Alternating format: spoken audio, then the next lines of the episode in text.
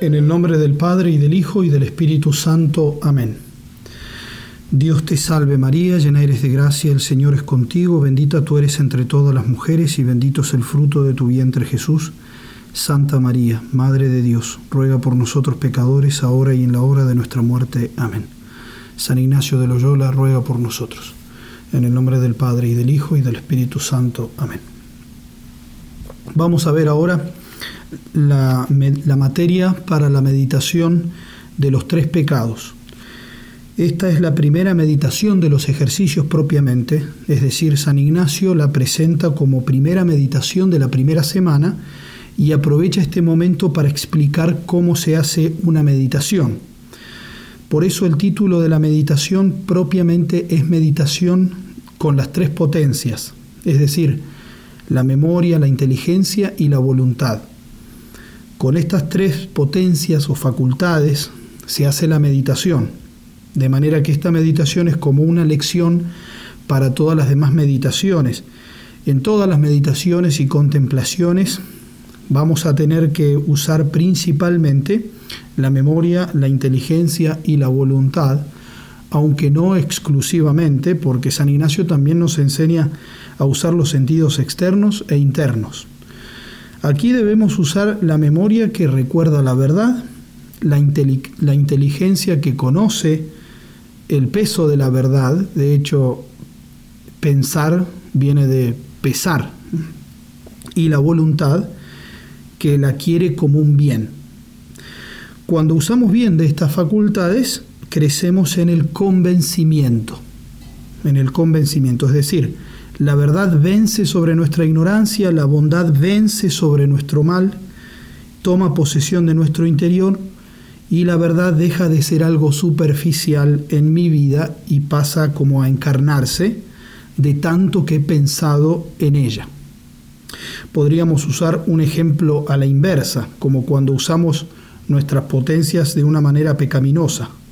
Si yo uso mi memoria recordando el daño que alguien me ha hecho, si uso mi inteligencia para pensar la gravedad de ese daño, si uso mi voluntad para afectarme de manera negativa contra esa persona, entonces toda mi persona va a terminar convencida y encarnizada en el odio.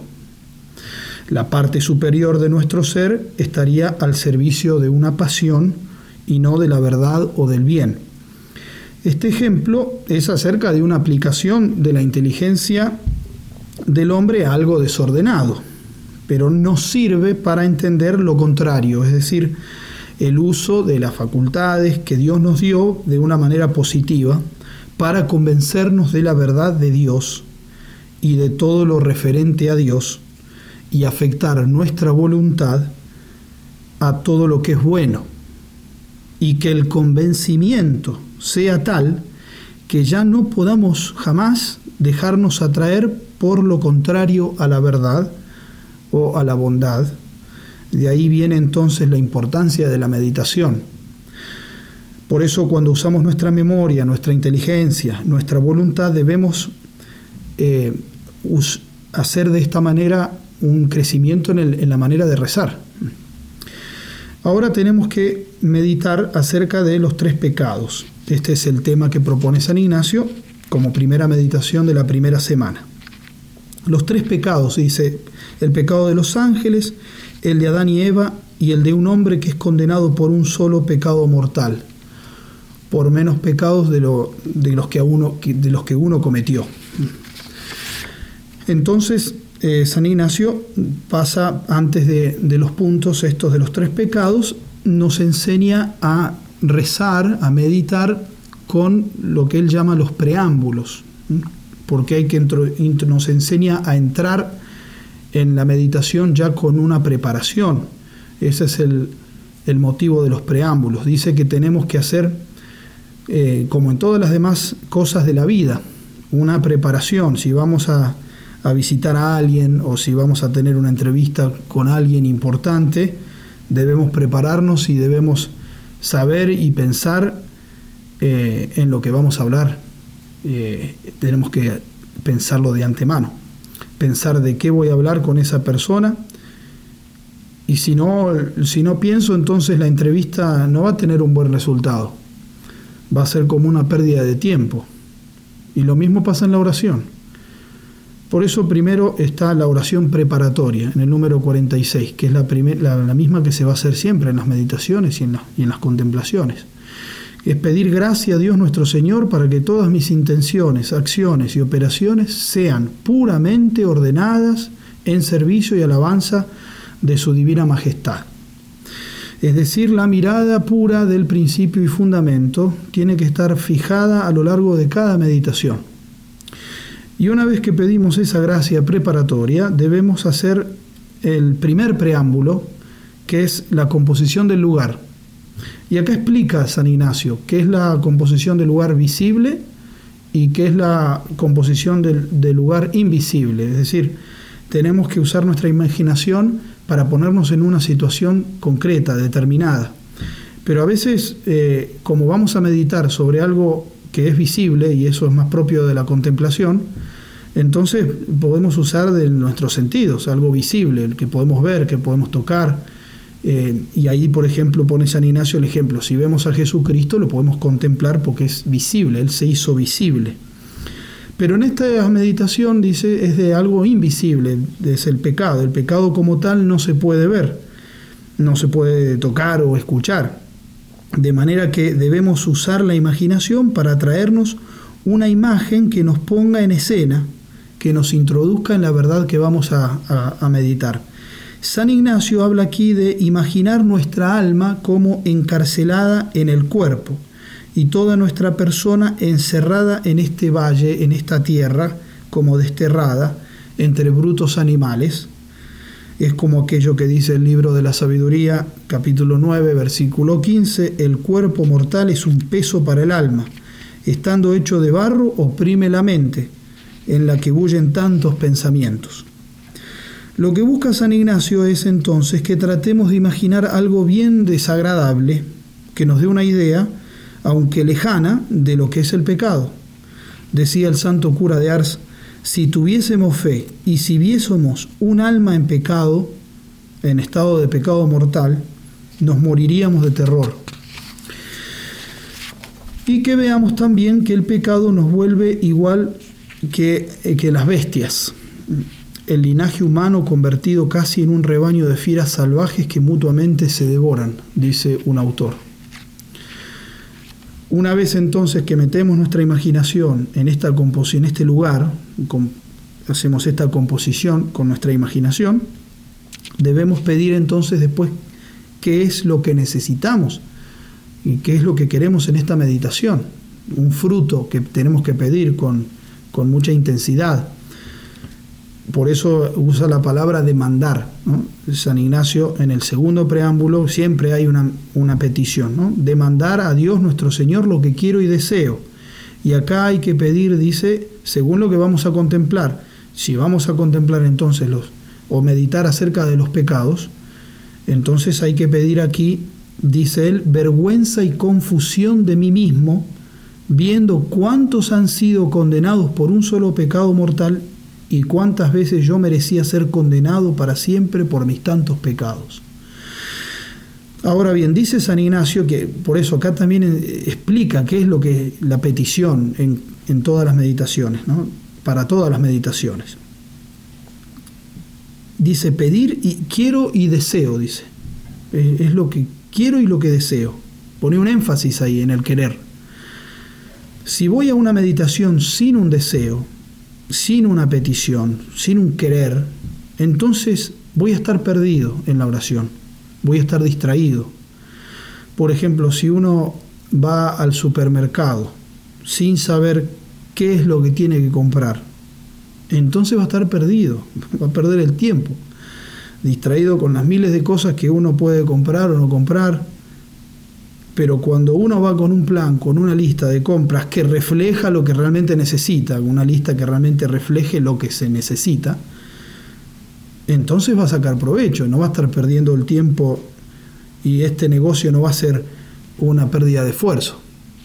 Por eso tenemos que examinar en la vida espiritual, en la oración, el grado del deseo y del fervor que ponemos cuando pedimos algo a Dios. La claridad de lo que quiero, la claridad de lo que quiero. Y si no siento ningún querer o deseo por lo que la meditación me está pidiendo, en este caso vergüenza y confusión, quiero realmente avergonzarme y confundirme, porque hay muchos que se han condenado por menos pecados de los que yo he cometido. Entonces tengo que empezar, si no siento eso, con un sencillo ejercicio espiritual que se trata de querer, querer, inclinar nuestra voluntad para querer aquello que la petición me propone. Es decir, inclinar nuestra voluntad hacia el objeto propuesto, en este caso vergüenza y confusión. Pero lo mismo para todas las otras peticiones, en todos los ejercicios. Bueno, entonces después de la composición del lugar y de la petición, uno debe abocarse a ejercitar la inteligencia, la memoria y la voluntad sobre los puntos de la meditación, sobre la materia. Y aquí nos propone San Ignacio tres puntos que tratan de tres pecados, el pecado de los ángeles, el de Adán y Eva, el pecado original, y el de un hombre que es condenado por un solo pecado mortal. Y considerando estos tres puntos, San Ignacio quiere que recobremos, que recuperemos el verdadero sentido del pecado. Podríamos decir que habiendo visto las verdades del principio y fundamento, ya tenemos eh, que ver lo que es la contracara del principio y fundamento, que es el pecado, porque en, cierta manera, es un modo de vivir sin saber para qué. El principio y fundamento nos hace entender para qué vivimos. El pecado es un vivir sin saber para qué, un vivir sin fundamento, un sin sentido, una sin razón. San Ignacio nos da la respuesta de la Iglesia, del catecismo y del sentido común. Dios está al principio y al fin. Volver a Dios es la meta. Tenemos la meta y el camino. Las cosas creadas tienen que ser una ayuda, la escalera para ir al cielo. Y el hombre puede apartarse, ahí está la tragedia, salirse, y entonces se cierra sobre sí mismo o se cierra sobre las criaturas, y se sale del camino. Eso es el pecado. Por eso ahora debemos mirar la realidad del pecado. Pecado es ofensa a Dios y a su ley. lo primero que tenemos que decir. Pero debemos ver otras realidades del pecado. Como han dicho los papas de los siglos presentes, estamos viviendo tiempos en que se ha perdido el sentido, no se conoce bien lo que es el pecado. En la exhortación post-sinodal eh, de la reconciliación y la penitencia, San Juan Pablo II vuelve a repetir lo que ya había dicho Pío XII, el pecado del siglo es la pérdida del sentido del pecado. Y posteriormente San Pablo VI iba a decir que el pecado actualmente es una palabra silenciada. Mediante esta meditación, entonces, queremos recuperar ese sentido del pecado. Para esto también nos tiene que servir el ejemplo de los santos, que tuvieron un claro sentido de Dios y un claro sentido del pecado. Es decir, ¿quién es Dios para mí?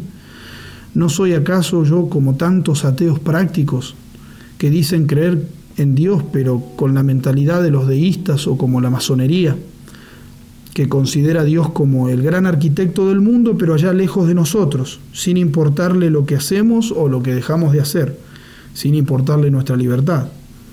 No podemos perder este sentido del amor de Dios, el sentido de Dios y el sentido del pecado, y sobre todo verlo como lo han vivido los santos. Hay dos clases de santos, podríamos decir los santos de la penitencia, que han tenido que hacer gran penitencia por los muchos pecados, pensemos en San Pablo, en San Agustín y en otros tantos santos, y los santos de la inocencia, a quienes Dios los iba como llevando de la mano desde la infancia, como San Luis Gonzaga o Santa Teresita. Por supuesto, han tenido que luchar, pero vemos que son santos de inocencia. Sin embargo, aún ellos hacían penitencia. ¿Por qué? Porque tenían un claro sentido del pecado. O como los pastorcitos de Fátima, que hacían grandes, grandes penitencias por cosas muy pequeñas. Se dieron cuenta, por medio de la Virgen María, que el asunto del pecado es algo serio. O el santo cura de Ars, entregado al servicio de Dios durante tantos años, Él quería dejar la parroquia e irse a un convento para hacer penitencia. El cura de Ars. Uno diría que estaba exagerando o, que era una conciencia angustiada o escrupulosa. Pero no, era el claro sentido del pecado, porque amaban a Dios con un amor enorme. Y aquí hay un principio. El tamaño de la ofensa se mide por el tamaño del amor. Si me ofende un desconocido, no me importa tanto como cuando me ofende un amigo. Y al revés, si yo me doy cuenta de que he ofendido a alguien que quiero mucho, mientras más quiero a esa persona, más me duele haberla ofendido. Por eso cuando, cuando no hay dolor del pecado es porque no hay amor a Dios. El amor a Dios mide nuestro dolor por la ofensa, aunque la ofensa sea pequeña. Mientras más quiero a alguien, más me duele ofenderlo, aunque sea con una imperfección. Si me olvido de saludar a una persona que apenas conozco, por su cumpleaños, por ejemplo, no pasa nada, apenas la conozco. Pero si me olvido de saludar a mi madre en el día de su cumpleaños, la vergüenza y el pesar va a ser más grande, lógicamente, porque la quiero. Y lo mismo pasa con el pecado. El pecado no puede ser una cosa así nomás. No es una travesura que después me confieso y que ya está. No, el pecado tiene, tiene ese, ese sentido que, tiene que tener, que está medido por, la, por el grado del amor. Ahora tenemos que ver algunas notas esenciales que iremos comentando acerca del pecado. Primero debemos decir, como decía San Agustín, que el pecado es una aversión a Dios y un volverse a las criaturas. Darle las espaldas a Dios y volverse a las criaturas desordenadamente. De modo que en todo pecado hay una lucha de amores. Si yo por amor del dinero hago una acción deshonesta como robar, entonces entre Dios y el dinero elijo el dinero. Si una atracción ilegítima por una persona que no me pertenece me lleva a querer usarla solo como un pedazo de carne y me lleva a la infidelidad, y esto no me importa, dejándome llevar por la atracción, entonces estoy amando más eso que a Dios. Me quedo con la criatura y ahí está el desorden. Y esa es una nota esencial del pecado, que es desorden. Por eso el pecado introduce el desorden en el mundo, el mal uso de las criaturas y prostituye la creación. El pecado también es una ilusión esencial, una nota esencial del pecado, es que es una ilusión una estupidez, porque el diablo nos deslumbra, es como un publicista. El pecado es mucho más lindo en la imaginación que en la realidad. Trabaja en la imaginación. Eres un infeliz si no tienes esto o aquello. Y después la realidad es otra. ¿Por qué cambio la felicidad verdadera por solamente una, una ilusión? Es también una esclavitud sobre todo cuando el pecado se repite y se hace vicio. El que peca piensa que es libre. A mí nadie me impone nada, dice el pecador. Y la persona se saca de encima, de encima a Dios, que lo ama, y termina esclavo del pecado, que lo destruye. Es también como un sacrilegio. Para los cristianos es es como un sacrilegio, porque aunque el sacrilegio propiamente es la profanación de algo sagrado, una desacralización, aunque técnicamente el pecado del sacrilegio se aplica a las cosas sagradas nada más, debemos decir que un cristiano es algo sagrado, porque como dicen las escrituras, somos templos del Espíritu Santo, hemos sido eh, lavados con la sangre de Cristo, tenemos el bautismo que, nos hace hijos de Dios. Entonces el pecado del cristiano tiene como un carácter de sacrilegio, por supuesto, no, no técnicamente, pero los consagrados sí, ciertamente, pero, pero todos los cristianos de alguna porque estamos manchando un alma que es el templo de Dios. El pecado entonces también es un robo. Si somos de Dios y Cristo nos compró con su sangre, le pertenecemos a Él. No podemos volvernos a nosotros mismos olvidando de quién somos. sería robarle. Por eso el pecado es una profunda contradicción. Por eso, entonces, viendo estas notas esenciales que nos recuperan, que, nos hacen recuperar el sentido del, pecado, vamos ahora entonces a, los tres puntos. El pecado de los ángeles primero, eh, que encontramos en el número 50, dice San Ignacio, el primer punto será traer la memoria sobre el primer pecado que fue de los ángeles, y luego sobre el mismo pecado, el entendimiento, discurriendo, razonando. Luego la voluntad, queriendo todo esto memorar y entender, para más avergonzarme y confundirme. Ahí está la petición. Avergonzarme y confundirme, que es lo que quiero y deseo. Trayendo a comparación cómo de un pecado de los ángeles, tantos pecados míos, y donde ellos por un pecado fueron al infierno, cuántas veces yo he merecido el infierno por tantos pecados míos. Digo, traer en la memoria el pecado de los ángeles, como siendo ellos creados en gracia, no queriéndose ayudar con su libertad para hacer reverencia y obediencia a su Creador y Señor. Vinieron de en soberbia, fueron convertidos de gracia en malicia, lanzados del cielo al infierno, y así consecuentemente discurrir, razonar más en particular con el, entendimiento y moviendo mis afectos con la voluntad para conseguir esa confusión y esa vergüenza. Veamos entonces los ángeles. Primero los ángeles en su número. Dice el profeta Daniel, millones le servían, una innumerable multitud. De esa multitud, algunos de los padres de la iglesia, por ejemplo San Cirilo, dice que la parábola de Cristo de las 99 ovejas que quedan en el redil cuando el pastor sale a buscar la oveja perdida, las 99 son los ángeles que quedaron en el cielo, y Dios sale a buscar entre los hombres el número con el cual llenar el número de los ángeles que han caído, ese vacío que habían dejado. Es una interpretación, no pertenece a la fe, pero ciertamente son un número muy grande. Luego podemos considerar los ángeles en su dignidad están infinitamente por encima de los hombres, son espíritus puros. Es lo que afirmamos en el credo. Dios es creador de todo lo visible y lo invisible.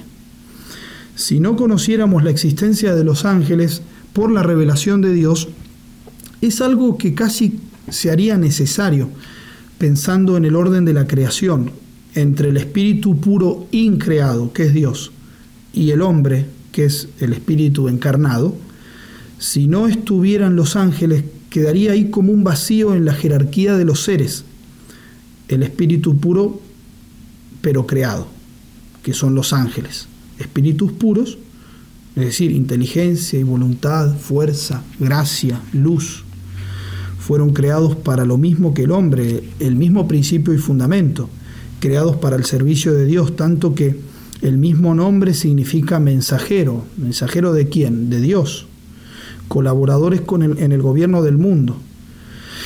Sin embargo, pecan, viniendo en soberbia, dice San Ignacio.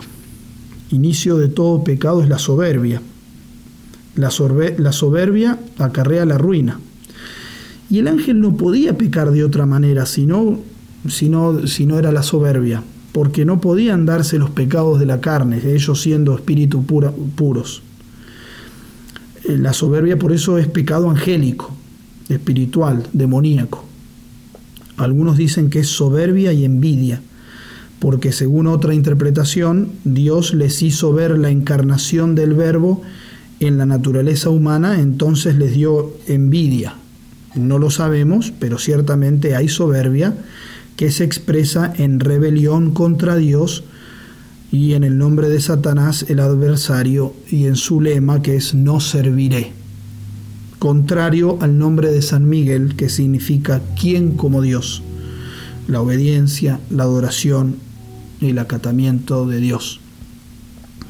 inmediatamente reciben el castigo del pecado de soberbia y rebelión. La segunda carta de Pedro, capítulo 2, versículo 4. Dios no perdonó a los ángeles que pecaron, sino que precipitándolos en los abismos tenebrosos, los entregó para ser custodiados hasta el día del juicio. En la carta de Judas 6, a los ángeles que no mantuvieron su dignidad, sino que abandonaron su propia morada, los tiene guardados con ligaduras eternas, bajo tinieblas. San Ignacio dice, convertidos de gracia en malicia, arrojados del cielo al infierno. Eso es el demonio.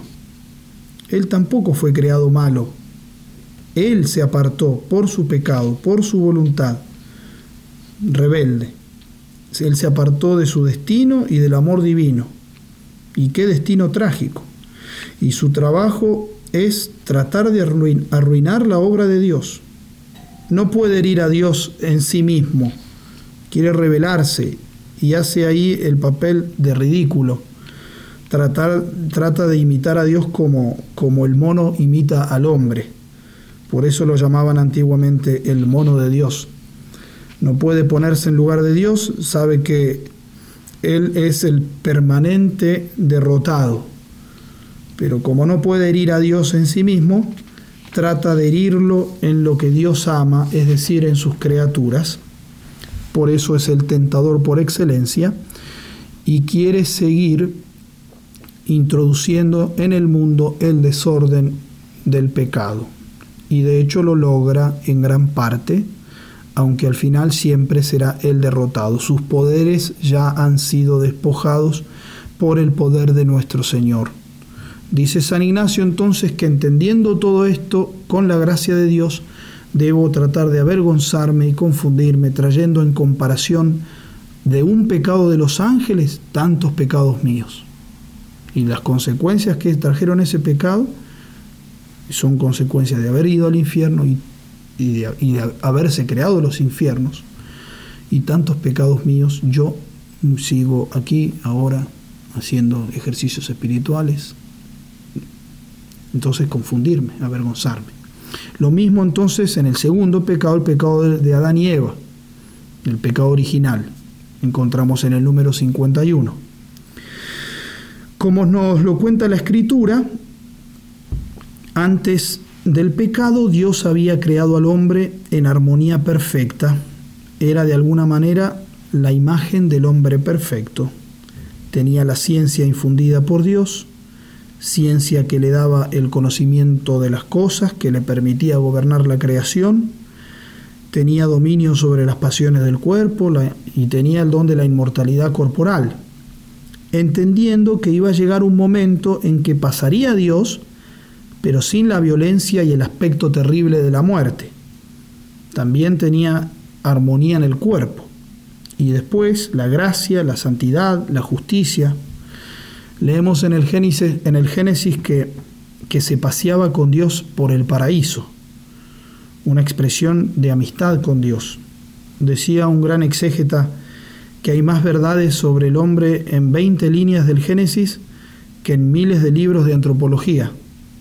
Porque si uno analizara los símbolos y las descripciones del libro del Génesis, son una enseñanza perfecta de todo pecado y de la caída del hombre de su estado de justicia original al pecado. La serpiente, imagen de Satanás, le presenta a Eva el fruto que Dios le había prohibido comer. Génesis 3:6. Eva miró el fruto y vio que era bueno para comer, apetecible a la vista y bueno para adquirir sabiduría. En esas tres expresiones están encerrados todos los pecados posibles. En el primer pecado está la imagen de todos los demás. Bueno para comer, apetecible a la vista y bueno para adquirir sabiduría. Son las mismas tentaciones que el demonio le va a hacer en el desierto a nuestro Señor. Que las piedras se conviertan en pan. Tírate del pináculo del templo para la vanagloria. Te daré todo el poder y la gloria de estos reinos para la soberbia. Es lo que San Juan dice en la primera carta, no améis al mundo ni las cosas que están en el mundo. Si alguno ama al mundo, el amor del Padre no está en él, porque todo lo que hay en él, en el mundo, la concupiscencia de la carne, la concupiscencia de los ojos y la soberbia de la vida, no proviene del Padre sino del mundo. Estas tres concupiscencias, de la carne, que era, como leemos en el Génesis, bueno para comer, o en las tentaciones del desierto, que las piedras se conviertan en, pan. Aquí entra todo lo que es la sensualidad, la molicie, el placer del cuerpo, de los sentidos. Luego la, concupiscencia de la vista, eh, como vemos en el Génesis, eh, apetecible a la vista. Eva vio que era apetecible a la vista, no solamente bueno para comer, sino apetecible a la vista. O en las tentaciones del desierto, tírate del pináculo del templo. Ahí está entonces la vanagloria, la concupiscencia de los ojos, el aplauso, la cáscara, la vanagloria, la apariencia, el aplauso, el llamar la atención, el estatus. Y después la tercera concupiscencia, la soberbia de la vida, que según está en el Génesis, en la primera tentación, bueno para lograr sabiduría. Eva vio que era bueno para, para lograr sabiduría. O la tentación del desierto, te daré toda la gloria de estos reinos. Aquí entran todos los pecados de la voluntad de poder, del dominio, rebelarse contra Dios, la soberbia. De manera que estos son los tres órdenes en los pecados, el carnal, el psicológico y el espiritual. Y esto ya está en el Génesis. Bueno para comer, la concupiscencia de la carne. Apetecible para la vista, la concupiscencia de los ojos. Bueno para lograr sabiduría, sabiduría de aquel que se cree que es sabio en lugar de Dios, la soberbia de la vida. Eva entonces cede a la tentación y Adán también. ¿Cuáles son las consecuencias? Pierde la amistad, la gracia y la justicia original, la inteligencia la voluntad de las pasiones. Y los dones de Dios también los pierde. Caído de Dios, caído de sí mismo, dice San Agustín. Una rebelión en sí mismo. Cuando está con Dios, el hombre conserva la jerarquía interior, la justicia original. Si el hombre obedece a Dios, entonces la inteligencia, que es la luz que le muestra la verdad, la voluntad que ama esa verdad como bien, esa verdad que la inteligencia le muestra y las pasiones, los instintos y los sentimientos estarán gobernados por la inteligencia y por la voluntad. Ese es el hombre como Dios lo creó, esa es la justicia original. El hombre se rebeló contra Dios, entonces experimenta rebelión dentro de sí mismo, el desorden, como habíamos dicho. Entonces, con las consecuencias trágicas, ignorancia en el, entendimiento, lúcido se oscurece y la voluntad se debilita la debilidad en el apetito irascible, que es, es decir, el impulso de lucha y del deseo por el bien, por el bien arduo y difícil, eso se debilita. Caemos entonces en la cobardía, en la tibieza, en la pereza. El desorden en las concupiscencias. El hombre llega a ser el hombre invertido, pasa a estar patas para arriba. Lo que está arriba no es la inteligencia, sino las ganas, el me gusta o no me gusta. Están arriba los instintos, las pasiones o los gustos nada más. Y la voluntad debilitada viene después para satisfacer los caprichos de las pasiones.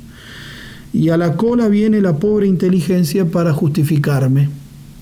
Esa es la imagen del hombre después del pecado. El hombre siente dentro de sí la rebelión de lo inferior contra lo superior el desorden, la ruptura de la armonía que aparece en la enfermedad y en el dolor. Esto no solo en la misma persona que ha pecado, sino como consecuencia también la dimensión social, de una manera particular el pecado original. Cuánta corrupción vino sobre el género humano. Pensar en eso. El que rompe con Dios rompe con sus hermanos. ¿Qué has hecho? dice Dios le dice Adán, y él como un caballero le dice, yo no fui, fue ella. Y ahí empieza, después termina con Caín, que le parte la cabeza a Abel por envidia. un hermano matando a su hermano y allí vemos la dimensión social del pecado, rompemos con Dios, entonces terminamos rompiendo con nuestros hermanos.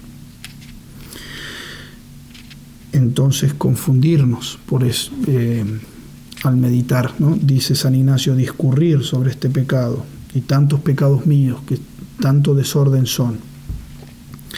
Y finalmente el pecado de un hombre que se condena por un pecado mortal, y en este tercer punto de la meditación, quiere San Ignacio que pensemos en la consecuencia de la eterna condenación por un solo pecado mortal. En el infierno y en la condenación muchos no quieren pensar, como sabemos. Es curioso, algunos mal llamados teólogos dicen primero que el infierno no es un lugar, dicen que es como un estado de separación de Dios, después nos dicen que en ese estado es sumamente improbable que haya alguien, entonces, bueno, no existe. Lo niegan, pero sutilmente es el temor a las palabras y a las verdades fuertes. Pero la verdad es en última instancia que el infierno significa que Dios se toma en serio la libertad del hombre. El pecado mortal es una ruptura. Y si la muerte me encuentra en ese momento de pecado mortal, muero en estado de, enemistad con Dios. Habiendo rechazado la mano que Dios me tendía, Dios puede tenerme paciencia, me llama, nos perdona y nos sigue ofreciendo su misericordia. Ese es el modo que tiene Él de actuar. Pero si no tomamos su mano es culpa nuestra. La condena del condenado lleva la firma del condenado, no la de Dios, decía un autor. Si Dios la primera vez que cometo un pecado mortal y muero y me condeno, Él no sería injusto.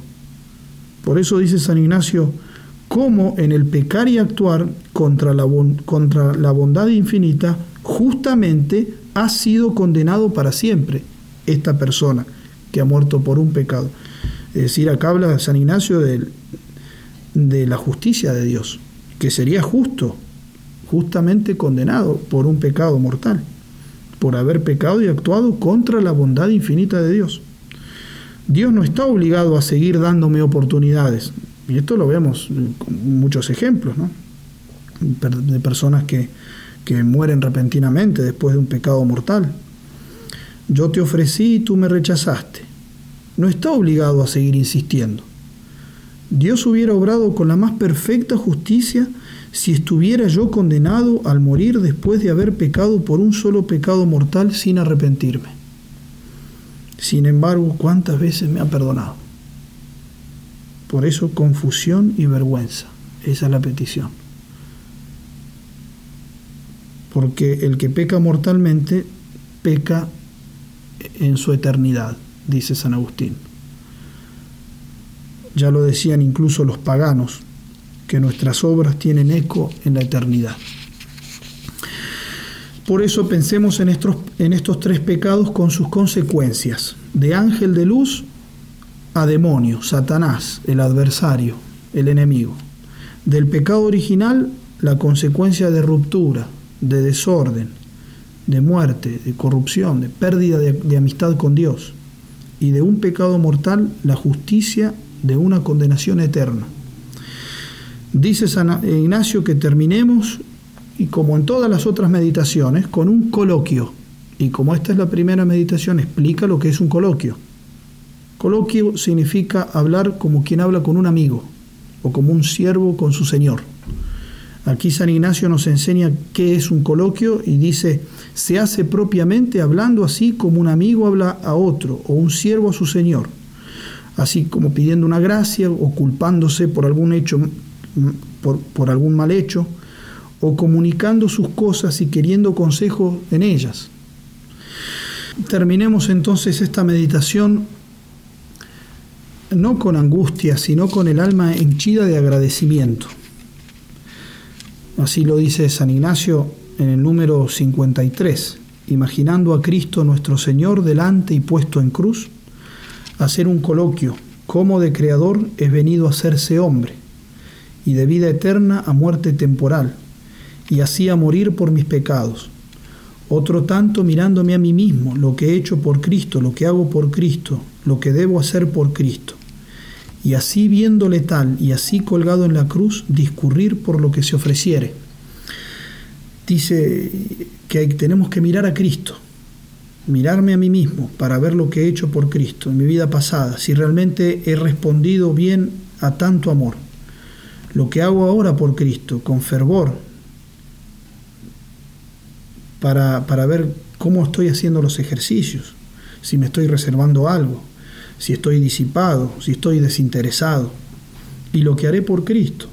Y así contraponiendo lo que Cristo ha hecho por mí y lo que yo hago por Cristo, ablandar mi corazón de roca y hacerlo semejante al corazón de Jesús. Estamos como San Ignacio luego de su conversión. Todavía no sabía qué debía hacer por Cristo. Y lo mismo se preguntó San Pablo. Pero ambos tenían la voluntad firme de hacer lo que le fuera en mayor servicio y alabanza a Dios. Por eso ambos fueron grandes santos. He pecado quizás más que el demonio y quizás con más inteligencia que, que Adán ya que mis pecados han sido después de haber conocido a Cristo. La misericordia de Dios se explica en el crucifijo, mirarlo sin cansarme. No es solo mi amigo, sino el que me está reemplazando, porque allí debería estar yo. Él no conoció el pecado, pero fue colgado entre el cielo y la tierra.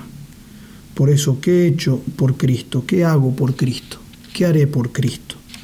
Ofrecerme al Señor retractar mi mala voluntad, vergüenza porque Cristo está clavado en mi lugar, amor, gratitud y reparación. Y terminamos, como dice San Ignacio, con el rezo del Padre nuestro, la meditación. En el nombre del Padre y del Hijo y del Espíritu Santo. Amén.